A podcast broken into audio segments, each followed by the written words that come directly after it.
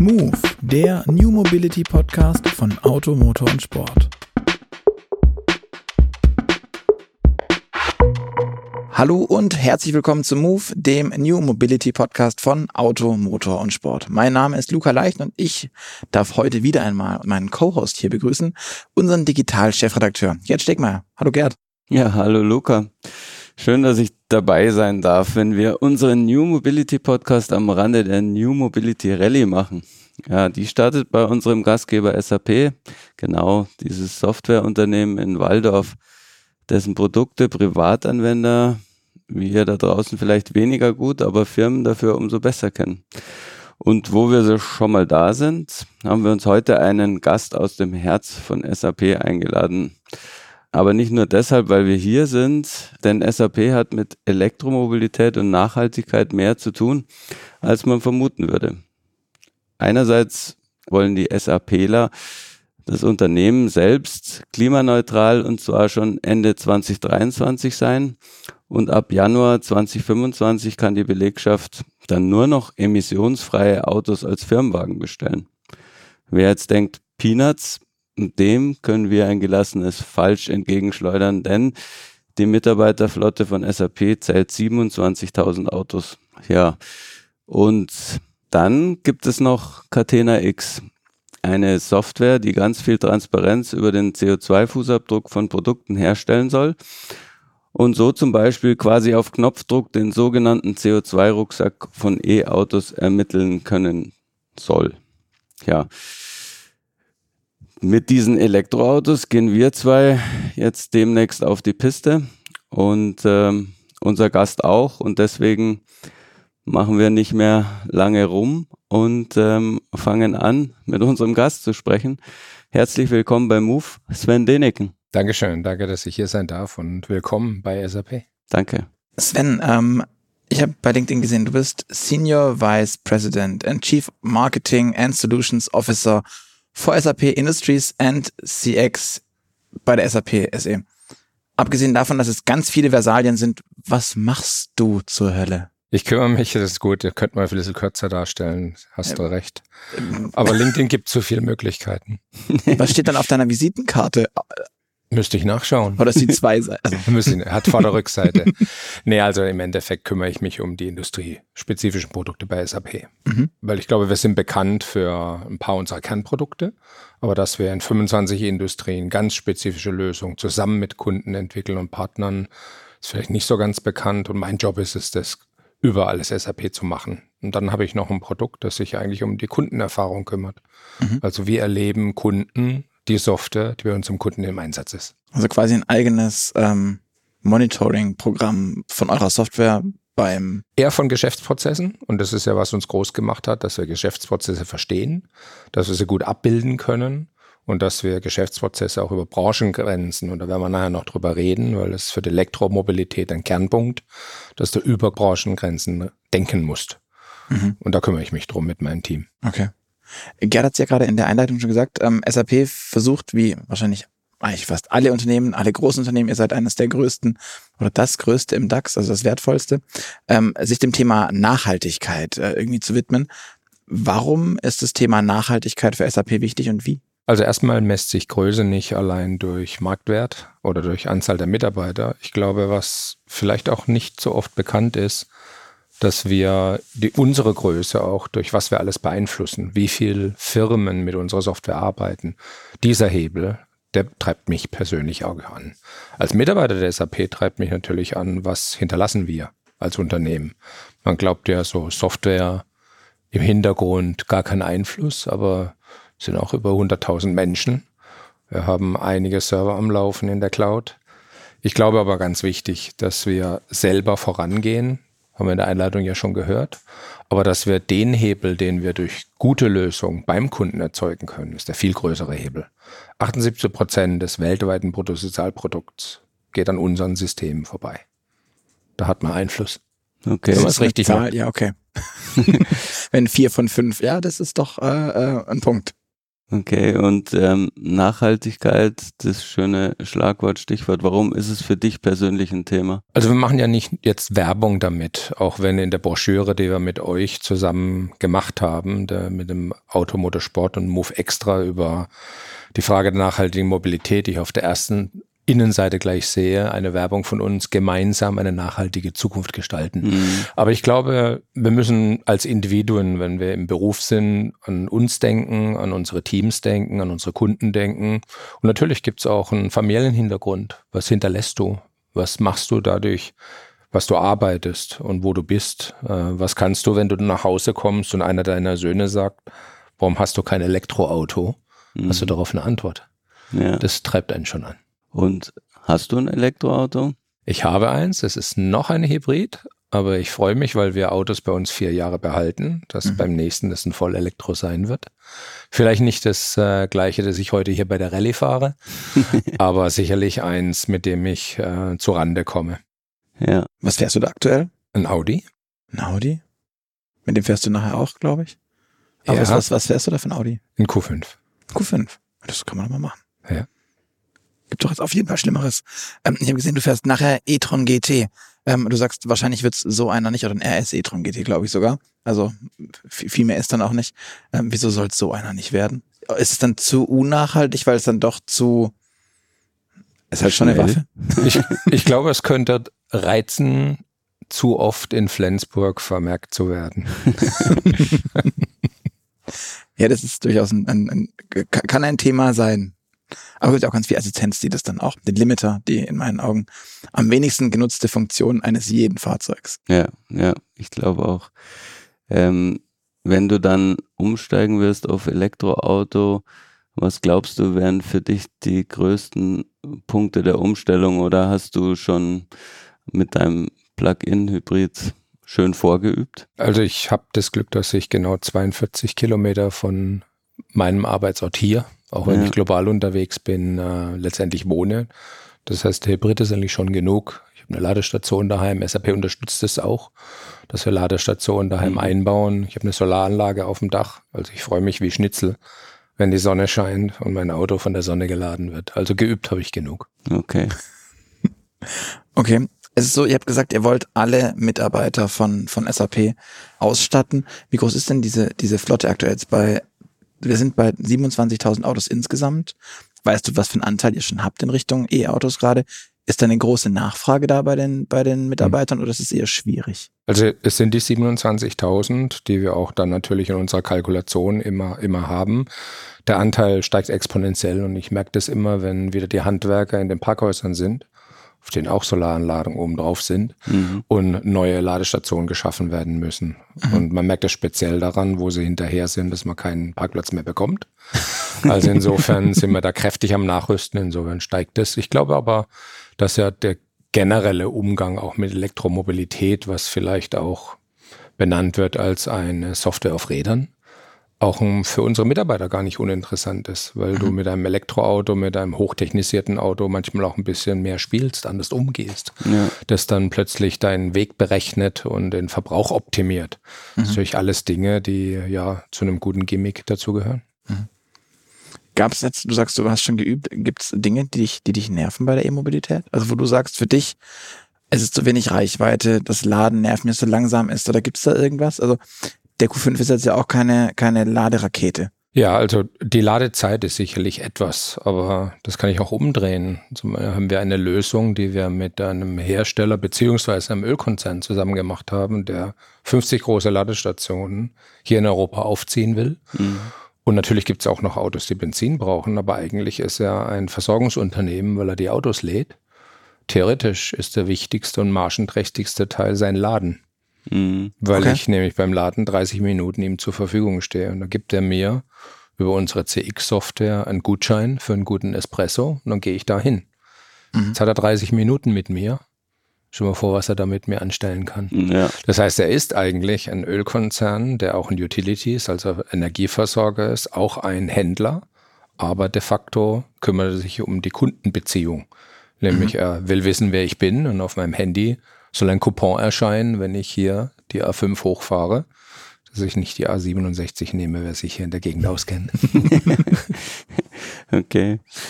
Ähm, wie ist denn das eigentlich das Programm von SAP? Also der Versuch, quasi die Flotte komplett zu elektrifizieren, bei den Mitarbeitern so incentiviert gewesen, beziehungsweise was macht ihr jetzt mit denen, die dann ab 2025 euch glaubhaft versichern, sie brauchen dringend noch einen Verbrenner, weil sie, keine Ahnung, 800 Kilometer zu euch herfahren?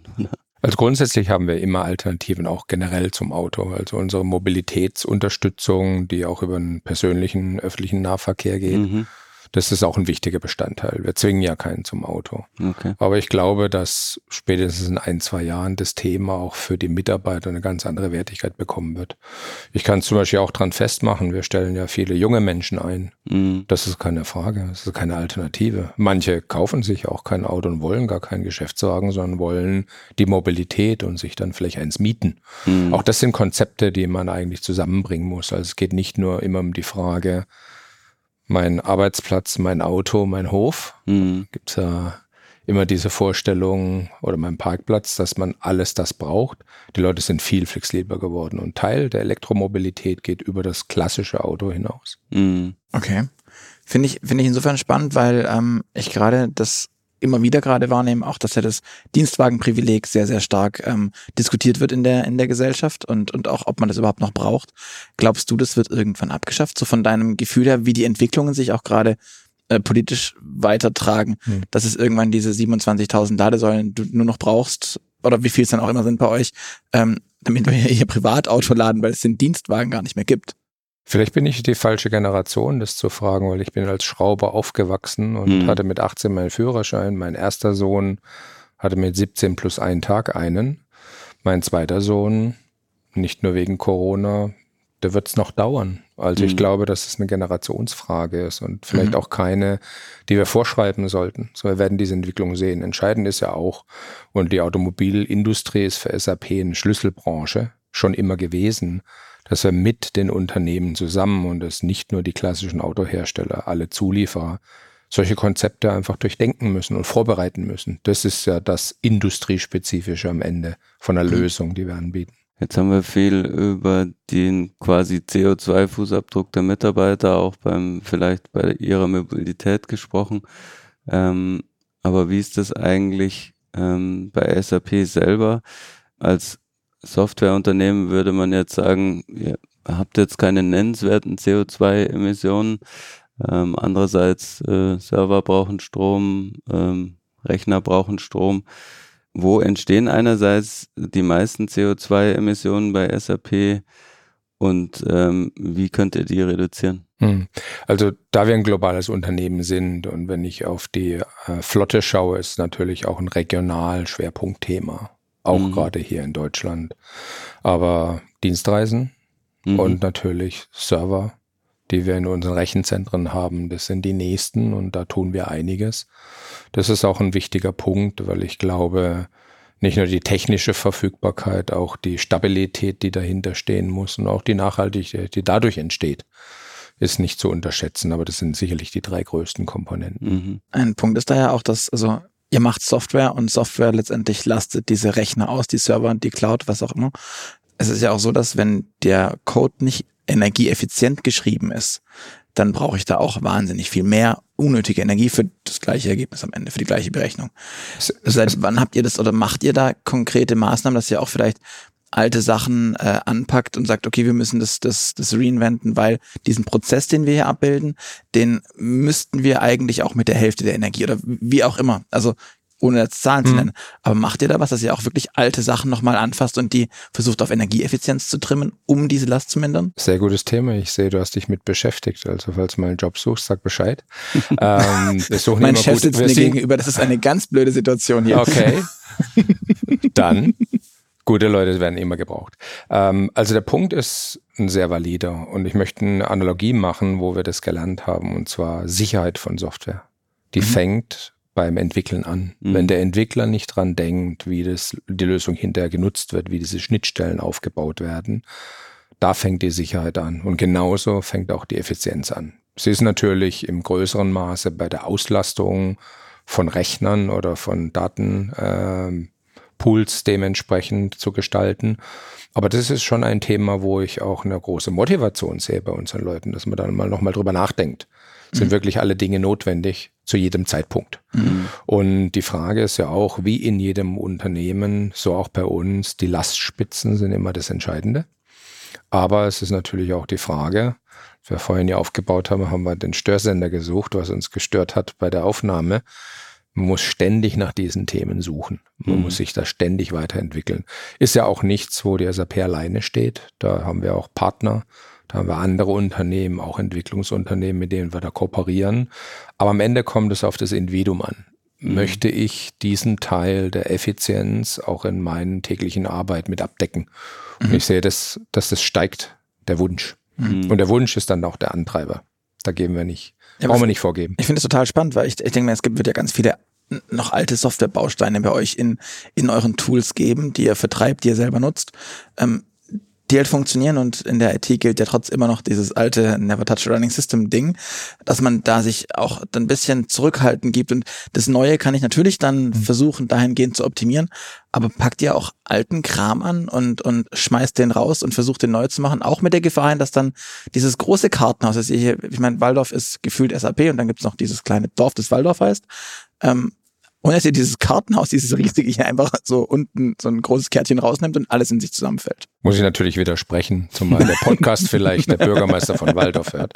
Aber der Punkt ist relativ klar, das ist einer der Antreiber auch für cloud-basierte Software, für mhm. vermietete Software. Mhm. Denn historisch und egal von welchem Hersteller wurde Software eingekauft, früher noch auf Disketten geliefert und installiert. Und der ganze Betrieb war bei den Leuten. Wenn ich es heute aus der Cloud beziehe, so wie ihr auf eurem Handy oder andere Apps runterladet, dann hat der Hersteller viel, viel mehr Möglichkeit, das mhm. aktuell zu halten. Und neue Architektur, Architektur aufräumen, das ist Teil des Standardsgeschäfts.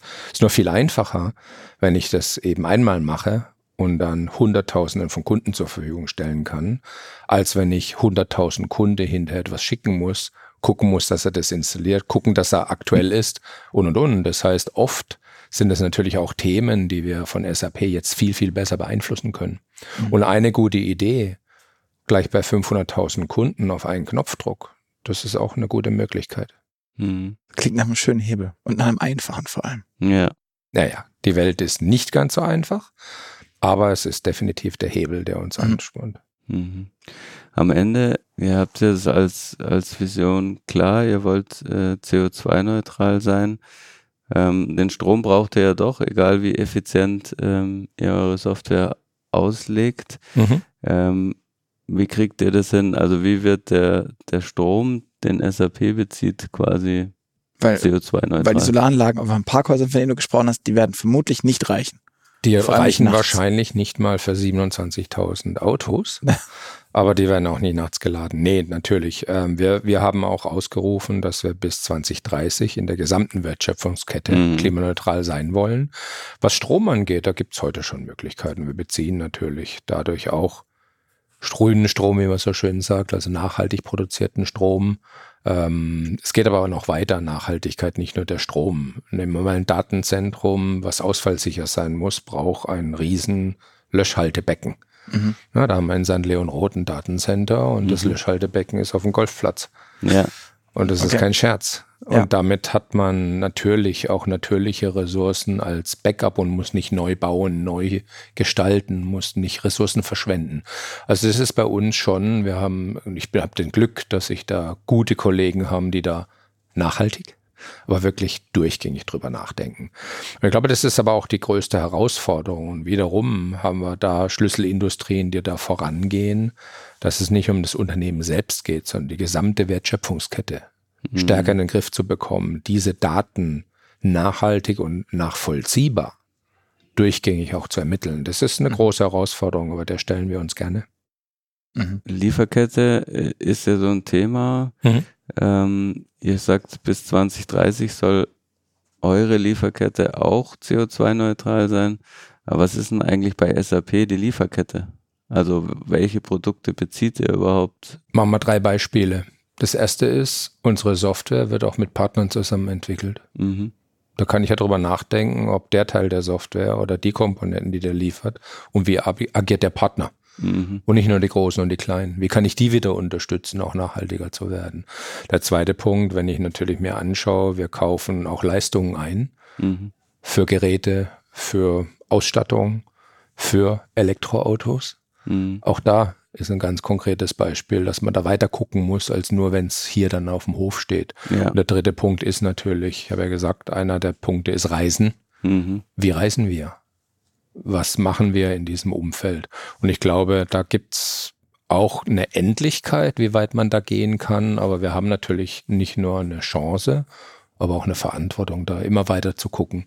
Das Interessante daran ist, dass wir doch viele Geschäftsprozesse oder Lieferkettenelemente haben, die, wenn wir sie dann auch lösen, sich auch gut wieder in Software umsetzen können und die andere auch wieder nutzen können, was uns immer stark gemacht hat, in diesen Geschäftsprozessen, die jetzt mehr Netzwerke sind, auch zu denken. Du hast jetzt schon mehrmals das Thema Reisen mit, mit aufgenommen. Wie handhabst du das persönlich, das Reisen? Also während Corona haben wir, glaube ich, du hast es gestern auch ähm, bei deiner, bei einer, ähm, wir hatten gestern eine Abendveranstaltung, das sollten wir unseren Hörern vielleicht noch kurz erklären. Da haben wir uns alle schon vorher kurz mal getroffen. Und da hast du auch gesagt, dass du ähm, zwei Jahre irgendwie in Teams gelebt hast und da irgendwie jetzt wieder ausgebrochen bist. Wie hat sich das für dich angefühlt und wie ist das Reisen jetzt? Reist mhm. du wieder genauso viel wie vorher, mehr, weniger? Mhm. Und auch dein Team und dein Drumherum, wie, wie verhält sich das? Ja. Das ist auch ein interessanter Aspekt. Also die Dienstreisen in der Zeit waren wirklich sehr begrenzt. Die mhm. waren im Homeoffice vom Schreibtisch zum Kühlschrank, was der Figur nie gut tut. Ja. Ähm, der Punkt ist aber die fehlende menschliche Interaktion mhm. und Teile der Reisen und ob das eben mit Kunden ist oder Partnern und für mich auch ganz wichtig mit den Teams. Da ist ein wahnsinniger Bedarf entstanden. Trotzdem habe ich das Gefühl, und ich kann es natürlich auch messen, dass die Anzahl nicht mehr größer ist. Und das ist ein Drittel will gar nicht mehr so viel. Ein mhm. Drittel sagt, ich möchte auch weniger. Und ein Drittel ist wirklich so in dem Aufholprozess. Und so nivelliert sich das aus. Mhm. Ich glaube, für ein gesundes Unternehmen ist die Zusammenkunft, ein 3D-Meeting, selbst hier im Podcast, wo wir in einem Raum sitzen und uns anschauen können, hat eine ganz andere Qualität, als wenn wir jetzt in einer Kollaborationssoftware mhm. bei uns Microsoft Teams, guter Partner, das, das ist einfach anders. Ja. Aber wahrscheinlich habt ihr wegen werden Corona auch anders Podcasts gemacht. Ja, wir hatten sehr, sehr viele Remote-Podcasts ja. ähm, mit sehr unterschiedlichen Erlebnissen, auch technischer Natur. Manchmal. Es war nicht immer schön, sagen wir das so. ja. Da hat der Störsender nicht so schnell gefunden. Äh, da gab es dann weniger Störsender, das war mehr so systemische Störungen, würde Bandbreite, ich Bandbreite. Ja, und auch Firewalls von, von Autozulieferern oh. sind äh, eine sehr harte Nuss für sämtliche Übertragungssoftware, die aufgezeichnet genau. werden will. Ich, ich, bin sehr früh wieder hier ins Geschäft gekommen, habe mich ein bisschen einsam dann gefühlt, aber ich wollte mich nicht um 17 Uhr mit einem meiner Söhne streiten, wenn er am Computer war und irgendwas gespielt hat und dann mein, jetzt, mein jetzt, Teams genau. gezuckt hat. Ja. Darf ich arbeiten oder musst du wirklich Minecraft spielen? Richtig. ja. Sehr schön. Also Lieferkette finde ich ja auch ein gutes Stichwort ähm, für was, was uns ähm, bei Automotor und Sport auch sehr beschäftigt. Wir versuchen in unserem Testschema abzubilden, welchen CO2-Rucksack bringen eigentlich die Autos mit, wie mhm. nachhaltig sind die produziert, ähm, wie viel CO2-Emissionen entstehen schon, bevor ich überhaupt einen Meter gefahren bin mit dem Auto. Mhm. Und ihr seid beteiligt maßgeblich an Catena X und ich habe mir hier aufgeschrieben, dass ich dich frage, Catena X ist ein und jetzt vollende den Satz. Es ist ein offenes Datenökosystem, mhm. wo ein geregneter Datenaustausch zwischen vielen Unternehmen aus vielen Branchen stattfindet. Okay. War kurz genug? Das war auf das jeden war Fall kurz genug. Äh, der Satz ist schön vollendet für mich, also ich habe auch schon ein paar Mal versucht, so Lifecycle-Analysen mhm. nachzuvollziehen. Meistens sind es so Studien, die so ab 200 Seiten anfangen. Ähm, ist nicht immer so richtig amüsant, das zu lesen. Und mit ähm, ganz viel ähm, Konjunktiv arbeiten. Genau, ganz viele Annahmen sind da drin. Mhm. Wie kommen die Daten zum Beispiel zu CO2-Emissionen in Catena X? Ja, also natürlich steht hinter einem Datenökosystem erstmal drei Dinge.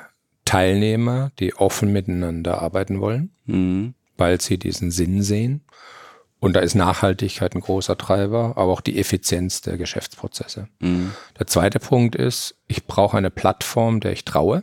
Mhm. Können wir nachher nochmal ein bisschen tiefer reinschauen. Wir hatten schon fast angekratzt mit der Frage, wie man entwickelt. Und der dritte Punkt ist, ich muss über, sag ich mal, den eigenen Raum meines Unternehmens, in Amerika sagt man das schöner, above the cubicle line. Mhm. Also man schaut wirklich drüber hinweg, wenn Sie sich so ein groß Büro mit so Cubicles vorstellen, der, der aufsteht und drüber schaut. Der sieht, ja. was passiert. Und, und darum geht es auch. Ich mache, wenn ihr wollt, mal ein konkretes Beispiel. Wenn ich heute ein Automobilunternehmen bin und das messen will, mhm. und natürlich haben wir Lösungen wie zum Beispiel die Materialnachweisführung in der Produktion. Dann muss ich aber dran denken, dass ja, um zu produzieren, ein Energieversorger eine Rolle spielt, nicht nur beim Laden. Mhm. Ich habe ein Chemieunternehmen, das in der Zulieferkette einen ganz großen Bestandteil auch energieintensiv spielt. Und ich habe natürlich Hightech-Unternehmen, die bestimmte Komponenten machen. Das bedeutet, ich muss eigentlich wissen, wie Energiematerialien und Komponenten zusammenspielen. Mhm. Und das kann ich nicht nur schätzen, das kann ich mittlerweile dank der Lösungen, die wir dort gebaut haben und die auf diesem Datenökosystem austauschfähig geworden sind, da können wir die Spieler zusammenbringen. Mhm. Denn ich will nicht nur ab Rampe, ja. wie wir vorhin gesagt haben, sondern ich will wirklich gucken, ist der Nächste in der Kette, ist der Nächste in der Kette. Und da sind wir natürlich in der IT, glaube ich, gut aufgestellt, das sauber zu messen. Entscheidend ist an dem Ganzen, dass es auch nachvollziehbar sein muss, mhm. dass es hochautomatisiert sein muss. Mhm. Wir werden nicht tausend Leute, die da irgendwelche Daten einklimpern. Wir nutzen natürlich auch Automatisierung in den Prozessen. Das wäre so ein konkretes Beispiel, wo das Datenökosystem, das drunter liegt, aber die Lösung, die wir darauf bauen, dass die natürlich extrem helfen. Mhm. Aber das finde ich jetzt total spannend, weil wie funktioniert denn genau das? Also du mhm. sagst, da ist ein Chemieunternehmen, das macht irgendeine Basiskomponente für einen Lack. Aber wie will's denn, wie will denn dann der Hersteller des Autos, mhm. wir haben vorhin von Audi gesprochen, ähm, der so weit runtergehen, dass der dann hinterher feststellt, dass die BASF, weil wenn wir von einem Chemieunternehmen reden, ja. dann ist immer irgendwie auch mindestens ein Teil davon von einer Komponente die BASF, dass die nicht aus deren Zulieferer der irgendwo weiß der Teufel, wo sitzt, der sagt, ganz ehrlich, wenn ich da draufschreibe, wie viel CO2 wirklich drin ist, dann kauft die BASF das nicht, weil mhm. die will es ja hinterher ein Audi verkaufen. Wie regelt man denn das? Und ja. Also wie, wie zertifiziert man das? Wie macht man das sauber? Gerade wenn wir jetzt auch dieses ganze Zertifikatsgedöns, ja. was so auch rumort, dass es nicht immer ganz so grün ist, wie, wie es angestrichen wurde. Mhm. Machen wir es konkret. Die 150 Mitglieder von dem Datenökosystem, genannt Catena X, mhm. ähm, das auch auf wichtigen Standards basiert, das ist im 17.04. war es auf der Hannover Messe live gegangen. Und da gibt es beispielsweise genau eine Lösung und eine Komponente davon, die nennt sich der Produkt CO2-Fußabdruck. Mhm. Und den haben wir zusammen mit, äh, in dem Fall Mercedes, BASF und Witte entwickelt, wo wir uns genau dieser Frage gestellt haben. Und nehmen wir das Beispiel, der, der den Lack einkauft, der will natürlich wissen, wo der Lack herkommt, wie der Lack hergestellt worden ist. Und so geht es Stück für Stück diese Lieferkette hinunter. Der entscheidende Punkt ist, dass, und da gibt es einen Fachbegriff in der IT, Tokens. Mhm. Das heißt, die Sicherheit, dass die Daten auch echt sind. Mhm. Da gibt es ja auch viele Dinge, die vielleicht noch wie Hokuspokus klingen, NTFs vielleicht schon mal gehört. Mhm. Aber die Frage, wie ich digital das sicherstellen kann, ist jetzt eine Basistechnologie, die wir beherrschen. Aber wie ich die so einsetze, dass es diesen Datenfluss nicht behindert. Mhm. Und dann werde ich nicht nur zu BSF, sondern zu dem nächsten, zum nächsten weitergehen. Denn BSF will ja auch mit seinen Zulieferern und der Zulieferung wiederum. Wir hatten es gestern ja gesehen bei unseren Mitstreitern hier bei der Rallye mit Pirelli dass sie ja. mittlerweile in ihrer, wusste ich übrigens auch nicht, dass sie von dem Kautschukbaum bis zu dem Auto für Elektroautos, die ganz andere Spezifikas haben, die gesamte Kette durchschauen. Und so kommt es zustande. Und die Technologie, die heute verfügbar ist, vor allem auch cloud-basierte, dass ich mir das nicht alles installieren muss, dass ich schauen muss, wie die Schnittstelle, das ist der Vorteil. Hm. Und was Catena-X gebracht hat, ist diese Bereitschaft, in einem offenen Datenökosystem diesen Austausch auch nachzuvollziehen. Also im Kern kann man sich so vorstellen, dass jede kleine Komponente quasi so einen ähm, ja, gesicherten Datenhinweis trägt, wie viel CO2-Emissionen hängen an dieser einen kleinen Komponente ja. dran. Ähm, und der Schlüssel für euch ist, dass jeder der an der Kette beteiligt ist, ähm, da auch was reingeben kann, weil er weiß, äh, das ist jetzt nicht für, für die Konkurrenz zum Beispiel mhm. Transparent, sondern es hängt halt einfach quasi an dieser Kette wieder dran, ja. wie so, ja, wenn man so zurückblickt, wie du es vorher gesagt hast, über Ding, da steht überall so ein kleines Fähnchen raus, wo drauf steht so und so viel CO2 und ich ziehe dann quasi nachher an der Kette und zähle die alle zusammen, diese CO2 Tokens. Ja. Ähm, und wie kriegt man es hin, dass einerseits jeder da was reingeben kann, bestimmte Leute an diesen Ketten ziehen können, die die Werte äh, haben, aber das nicht zwischendurch quer von der Konkurrenz geguckt haben, was hat der denn da eigentlich eingegeben? Hm. Also erstmal glaube ich, dass ein paar Erlebnisse, die auch Unternehmen hatten, sehr dazu beigetragen haben, darüber nachzudenken, ist es wichtiger, meine Daten für mich allein zu haben oder sie auszutauschen? Mhm. Ich versuche es mal im Podcast nicht einfach bildlich darzustellen, wie das aussieht. Es wäre ein Baum, den ich nach links kippe. Das heißt, die ganzen Verästelungen enden am Ende in diesem einen Lack, den ich kaufe. Mhm. Und diese Verästelung hat natürlich eine gewisse Bedeutung. Und die Frage der Datensicherheit, es gibt Standards zum Glück auch bei uns, wie Gaia X, auf denen mhm. das basiert. Die Frage von Tokens im sicheren Austausch. Das war natürlich genau die Diskussion, die man in dem Catena X Datenökosystem zu führen hatte. Wie weit gehen mhm. wir? Welche Daten wollen wir austauschen? Welche brauchen wir? für den Fußabdruck, für die Berechnung, die Materialnachverfolgung, also unser Produkt Material Traceability, das haben wir mit BMW, Drechselmeier und Henkel mhm. pilotiert, auch Teil von dem Konsortium.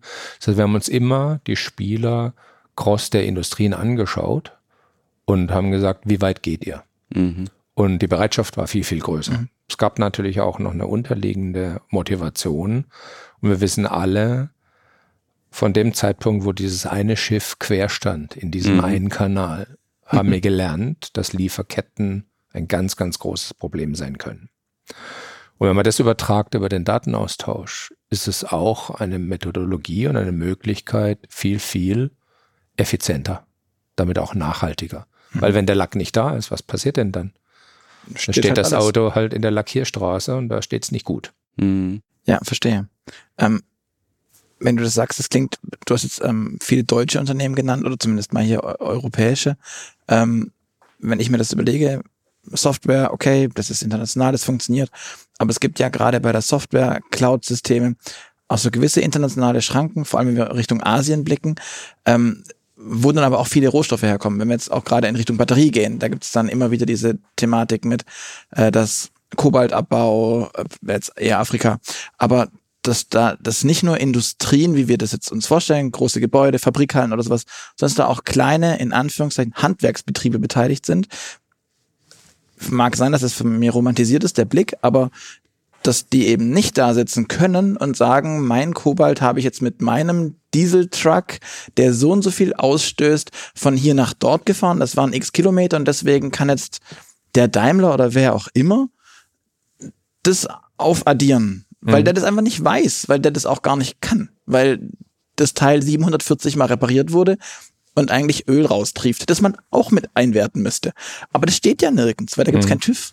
Ja, also es wird sicherlich Grenzen geben. Die Frage ist natürlich, inwieweit trauen wir auch den Daten, inwieweit trauen wir genau. auch der Automatisierung. Aber nehmen wir mal ein ganz krasses Beispiel, was heute jeder drüber redet und jeder eine Meinung dazu hat. Generative Artificial Intelligence, AI. Das sind Dinge möglich, die wir uns nie vorgestellt haben. Und ich glaube, wir müssen auch diesen, dieses Unterbewusste, ist es denn sicher, ist es denn wirklich wahr, zu einem gewissen Zeitpunkt auch akzeptieren, dass Technologie heute in der Lage ist, bis dorthin zu gehen. Mhm. Die Frage ist, werden wir den Aufwand betreiben, werden die Teilnehmer den Aufwand.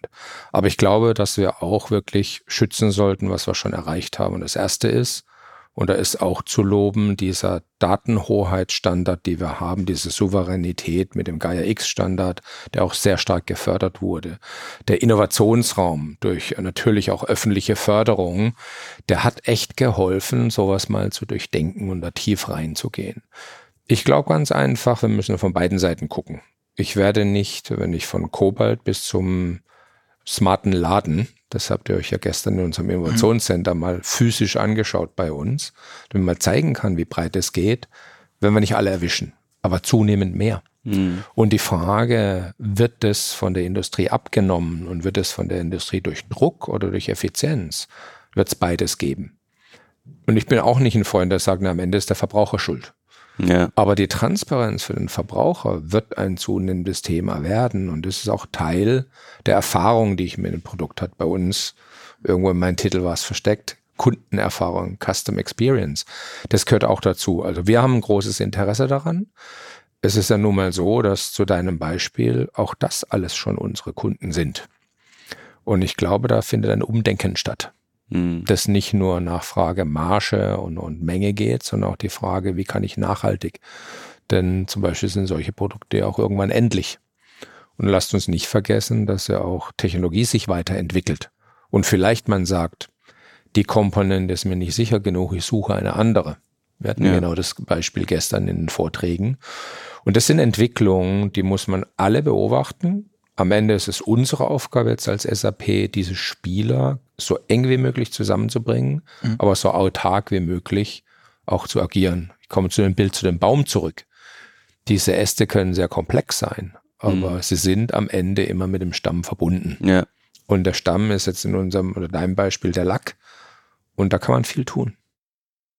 Wie ist das international? Also in, man hat häufig auch das Gefühl, dass es das ein sehr europäisches, vielleicht sogar ein sehr deutsches Thema ist, dieses CO2 Thema, dass es international auch da ist, aber dass es auch viele Nationen gibt, viele Regionen in der Welt, in denen das nicht so die übergeordnete Rolle steht, äh, spielt. Das nimmt man gern mit, wenn es geht, aber eigentlich ist der Profit, der Umsatz, das, was, was zieht und treibt. Ja. Wie ist es, wenn ihr da als Man in the Middle steht und quasi euch dann diese Fäden von diesen, oder diesen ganzen Baum, den du, finde ich, schön bildhaft mhm. dargestellt hast, mit den Verästelungen, seht ihr alle, woher kommen diese Leute? Gibt es da einen Fokus regional? Die gibt es garantiert. Aber wir haben es ja gesehen, gerade auch bei der Elektromobilität, mhm. dass es Hersteller gab, die eben nicht in Deutschland waren und sind, die uns gelehrt haben, dass die Innovationskraft etwas ist, was wir auch wieder wecken müssen. Und ich persönlich halt die Automobilbranche auch speziell hier in Deutschland, ich lebe in Süddeutschland, ähm, dass sie wirklich eine große Innovationskraft hat. Denn sonst hätten wir es wahrscheinlich auch nicht geschafft, dieses erste Industrienetzwerk über die Grenzen hinweg hinzubekommen. In anderen Regionen manchmal weniger und in manchen Regionen sogar weit, weit vorne. Ja. Also gerade wenn ich an, an Automobil oder neue Startups in den USA denke, oft auch Tochterunternehmen von größeren Herstellern, die ganz neu denken, dann ist es schon sehr beeindruckend, aber auch im Sinne für mich positiv zu sehen, wie Innovation dort entsteht. Und das ist sicherlich wiederum den Vorteil. Gestern hat jemand gesagt, dass SAP nur bei Großkunden bekannt wäre. Mehr als 60 Prozent unserer Kunden sind Kleinkunden. Mhm. Nicht nur der schwäbische Tüftler, mhm. sondern eben auch der Startup im Silicon Valley oder mittlerweile in anderen Bereichen. Und ich glaube, das muss man nutzen und dann muss man es in die Welt tragen. Und das ist auch die Verantwortung, die wir haben. Ich habe es vorhin gesagt, 78 Prozent des weltweiten Bruttosozialprodukts berührt unsere Produkte. Und es kommt genau daher. Mhm. Und das ist auch ein Hebel für uns und auch eine Chance. Wird es Regionen geben, die das nicht so ernst nehmen? Wird es immer geben. Wird, äh, wird politisch dem mal mehr oder weniger opportun sein? Absolut. Aber ich glaube, dass Unternehmen auch oft ein gesundes Gefühl haben, wie weit sie gehen können und auch müssen. Okay. Aber das kann, sagst du, kannst es jetzt nicht regional eingrenzen im Sinne von, in, es ist ein europäisches Thema, es ist ein keine Ahnung, amerikanisches Thema, ein chinesisches Thema. Gibt es da Punkt, dass du sagst, da, da tun sich manche, manche Länder oder Nationen auch schwerer, das als da auch rein zu investieren und da auch, auch wirklich beitragen zu wollen, weil da seid ihr am, am Anfang mhm. ja noch gerade. Ja. Es geht darum, wahrscheinlich erstmal solche Ketten aufzusetzen, um zu sehen, welchen Abzweig müssen wir denn noch nehmen? Wo müssen wir noch so ein, so ein Würzelchen mit, mit, mit reinfädeln? Ja. Ich glaube, das ist nicht einzugrenzen auf bestimmte Regionen. Ich mache das auch an mhm. SAP fest. Wir sind zwar hier in der Nähe und in Waldorf geboren, aber wir sind ein globales Unternehmen. Das heißt, unsere Entwickler sitzen 24 mal 7 überall auf der Welt. Genauso gibt es Städte in China, die Elektromobilität, alle Busse schon Elektro fahren, weil sie genau wissen, was das nachhaltige Problem ist. Deswegen gibt es die Startups genauso in Sao Paulo ähm, an Entwicklungszentren, wo ich früher nicht drüber nachgedacht hatte, wo sicherlich Elektromobilität jetzt nicht aktuell schon ein Thema ist. Also mhm.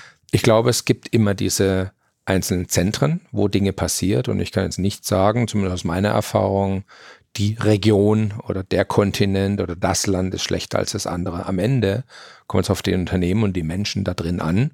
Mhm. Und wir wissen alle, dass auch gerade in unserer Branche es irrelevanter wird, wo ich physisch sitze und welche Nationalität ich habe. Im Kern habe ich mir auch vorher gedacht, ähm, dieses Thema Nachhaltigkeit, wir haben es ganz am Anfang angesprochen, wie wichtig ist es für dich? Ne? Man denkt, mhm. denkt vielleicht persönlich auch ähm, viel mehr drüber nach.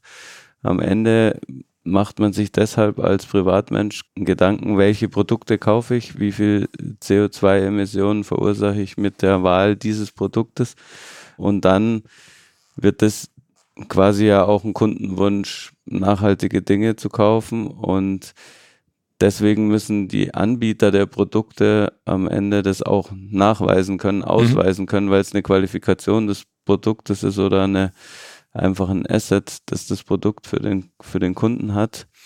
Ähm, und wenn ich dann halt mir vorstelle, wie die Unternehmen versuchen, ähm, nachzuweisen, wie CO2-arm vielleicht ihr Produkt ist, dann ist, äh, seid ihr quasi so das Verbindungsglied, das mit Catena X versuchen kann, ihnen ähm, auszurechnen, ne? Mhm. dass, dass sie ihren Nachweis ähm, daraus ziehen können. Und wenn man das dann weiterverfolgt über diese Ländergrenzen, deswegen glaube ich auch, dass die da vielleicht gar nicht so eine Rolle spielen, weil diese Lieferketten insgesamt so international sind und die gehen ja über die Ländergrenzen einfach durch die Unternehmen hindurch. Mhm. Ähm, insofern denke ich fast, ähm, da hat dann der Kunde der einzelne Konsument wieder einen relativ großen Hebel, wenn mhm. er immer wieder drauf dringt und es nachfragt. Absolut. Ähm, auch, wir haben vorhin drüber gesprochen, Akzeptanz von Elektrofahrzeugen. Auch ihr habt mich selbst gefragt. Ähm, ich glaube, da müssen auch genauso viele Komponenten zusammenspielen, wie zum Beispiel die Software, die da auf vier Rädern rumläuft. Aber am Ende muss der Wurm dem Fisch schmecken, nicht dem Angler. Und ja. der, der vorne links sitzt, der kann entscheiden. Genau. Ob er mietet, ob er kauft, ob er letztendlich darauf Wert legt oder nicht. Ich denke aber, das Thema, und da haben wir sicherlich das Glück, sehr intelligente Ingenieure bei uns zu haben, Softwareingenieure wie auch Industrieexperten.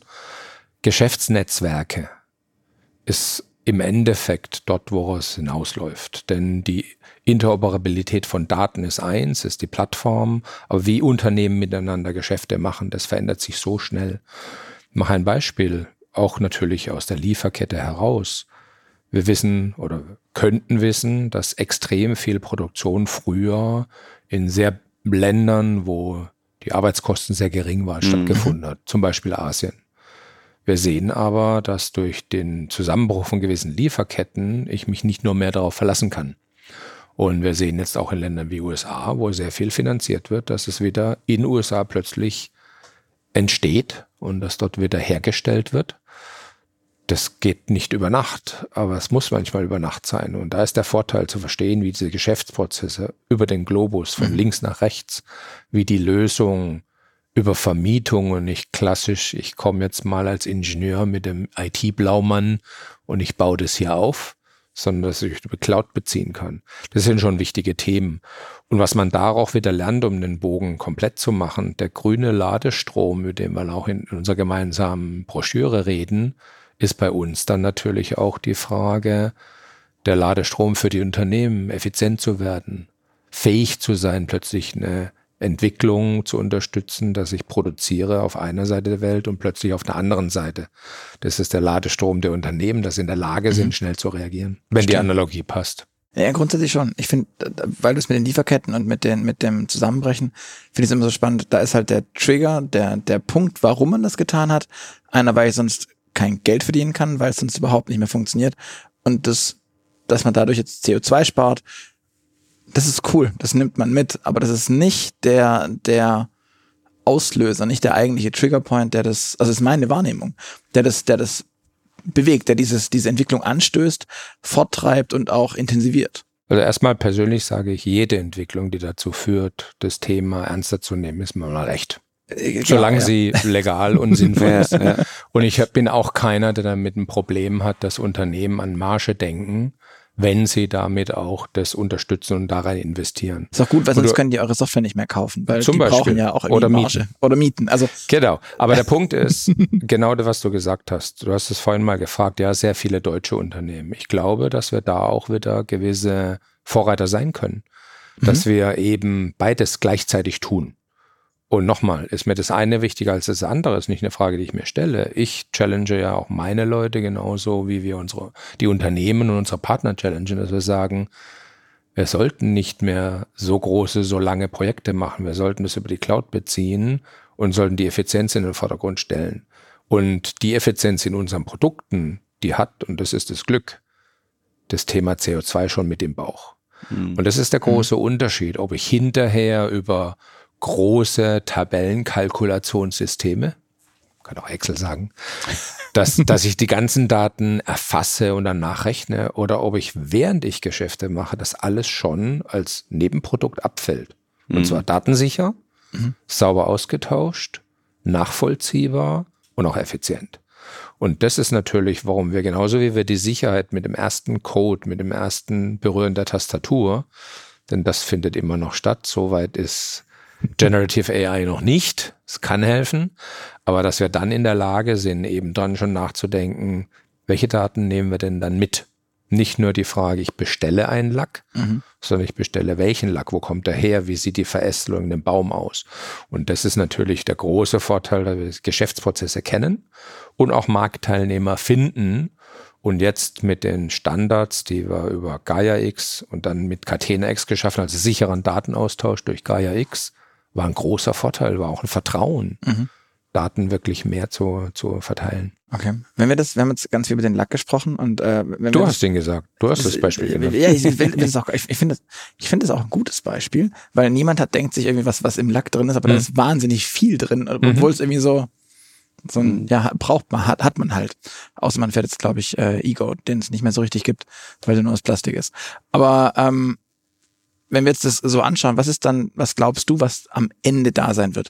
Werden wir an jedem Auto, das wir kaufen, an jedem Produkt, bei den Autos haben wir heute schon dieses Energieeffizienz-Label, hm. wird dann da, wird dann da auch so ein CO2-Label draufstehen und da steht dann, äh, bis zur Produktion sind das x Trilliarden Tonnen und dann wähle ich in meinem Konfigurator einen anderen Lack aus und dann macht so fupp, fupp und dann geht der drei Kilo hoch und fupp, fupp drei Kilo runter oder wird es besteuert oder wird es mit so ganz grob schlechtigen Energielabeln, wie wir es heute kennen, gehandhabt? Was ist, was ist deine Vision, was wir mit dieser Information, weil das ist ja alles noch so, wir, wir sammeln diese CO2-Information, aber was macht man dann damit? Hm.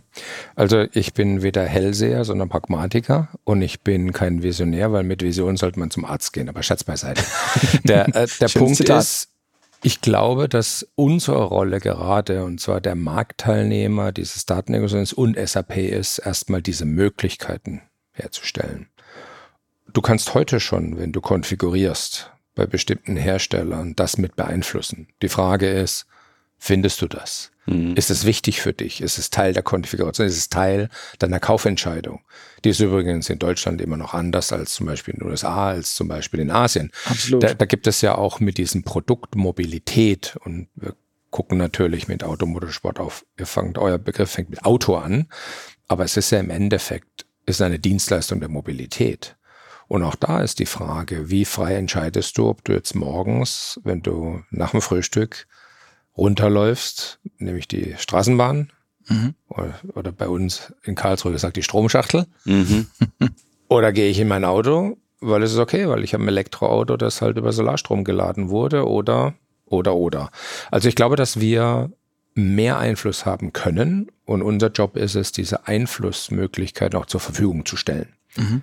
Technisch sehe ich da keine Herausforderung, weil die Daten sagt er schön, Daten ist das neue Öl. Mag man jetzt dazu stehen zu dem Spruch, wie man will, aber es ist wirklich wichtig, dass die effizient und nachvollziehbar ausgetauscht werden. Dann kann ich genau solche Dinge tun.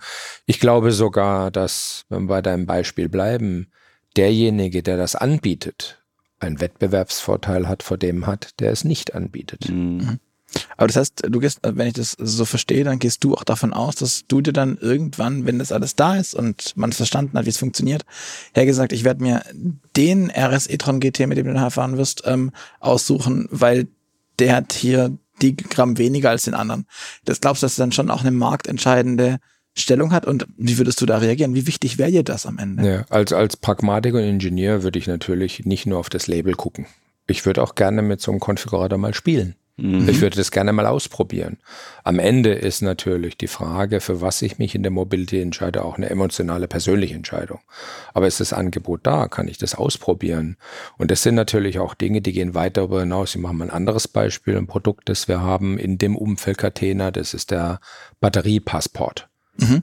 Also wie ist die Batterie hergestellt worden? Und auch da mit, mit, mit Herstellern über die gesamte Lieferkette, und zwar da, wo es herkommt. Batterie ist nicht gleich Batterie. Das ist wohl wahr. Und es ist sicherlich eine, eine der entscheidendsten Komponenten in der Elektromobilität, wenn wir auf Autos oder selbst im Personennahverkehr. Und es wird auch andere Techniken geben. Aber das ist ein ganz wichtiger Bestandteil. Also wie mache ich das nachvollziehbar, die Komponenten? Und dann kommt am Ende auch die Frage der Qualität. Denn was bringt es mir, wenn ich sage, ich habe CO2 gespart, aber nach zwei Jahren brauche ich schon die nächste. Genau, wenn es dann ein Lifecycle-Thema noch wird. Richtig. Mhm. Und da auch, da haben wir mit Volkswagen, Bosch und CF sehr stark über dieses Qualitätsmanagement wiederum eingebunden in diese Lieferketten. Denn mhm. CO2 ist eins, Liefertreue ist eins, aber die Qualität der Dinge, die kommen, ist schon eine Bedeutung. Ich hatte das Interessante gestern äh, mit dem Vertreter von, von Daimler diskutiert.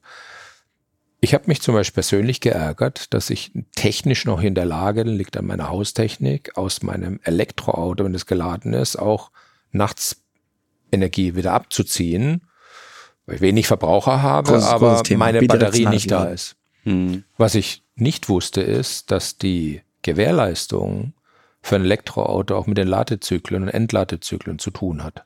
Ja. Das heißt, wenn ich jetzt ständig lade, entlade, aber nicht zum Fahren, wie ist es dann mit der Gewährleistung? Also ich glaube, man kann alles verkomplizieren, aber für mich als Ingenieur ist es spannend, diese Faktoren einfach auch mal einzupreisen und einzuzinsen und mhm. da über, sagen wir, den Tellerrand, genau das ist der deutsche Begriff für Cubicle Line, über den Tellerrand hinauszuschauen. Äh, das motiviert unsere Leute, das motiviert auch viele der der Mitarbeiter in den Unternehmen, die ich jetzt genannt hatte und die da in diesem Datenökosystem Catena X drin sind. Ähm, und ich hoffe, das motiviert auch euch hier in dem Podcast. Ich glaube schon. Ich würde noch gerne eine abschließende Frage stellen. Ähm, du hast gesagt, du fährst jetzt den Q5. Mhm. Ähm, wenn du dir jetzt dich, du hast ja heute hier auch draußen sozusagen, wir sitzen hier vor der New Mobility Rally, ja. die draußen in eurem, was ist das, so ein Platz, Vorhof, mhm. äh, bei SAP stattfindet. Da draußen bauen sich langsam die Autos auf wenn du dann dich, wenn du umsteigst auf Elektro, was wäre denn, was hättest du aktuell ins Auge gefasst? Hm. Also wir erneuern unsere Autos bei SAP hier in Deutschland, wo ich letztendlich angestellt bin, alle vier Jahre. Mhm. Das heißt, ich beschäftige mich genau alle vier Jahre mit dem Thema und ich gehe davon aus, dass die Verfügbarkeit von Autos dieses Jahr, weil meiner ist in zwei Jahren fällig, mhm. was ganz anderes ist als in zwei Jahren. Ja. Der erste Punkt, der Einfluss ist, dass wir klare Vorgaben machen, über welchen CO2-Fußabdruck ein Flottenauto haben darf. Mhm. Äh, auch heute schon.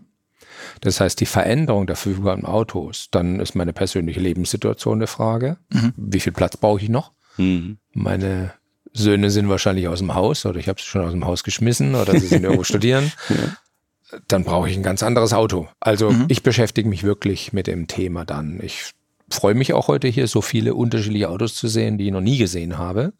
Aber es ist dann natürlich auch genau die persönliche Entscheidung zu diesem Zeitpunkt. Ich bin aber mhm. extrem sicher, dass ich viel, viel mehr Optionen habe, als ich vor, vor zwei Jahren, als ich mich für dieses Auto entschieden habe, hatte davon ja. das auszugehen. Wenn wir uns überlegen, was da gerade auf den Markt kommt und kommen soll, ähm, ja. Ja, da bin ich auch sehr sicher.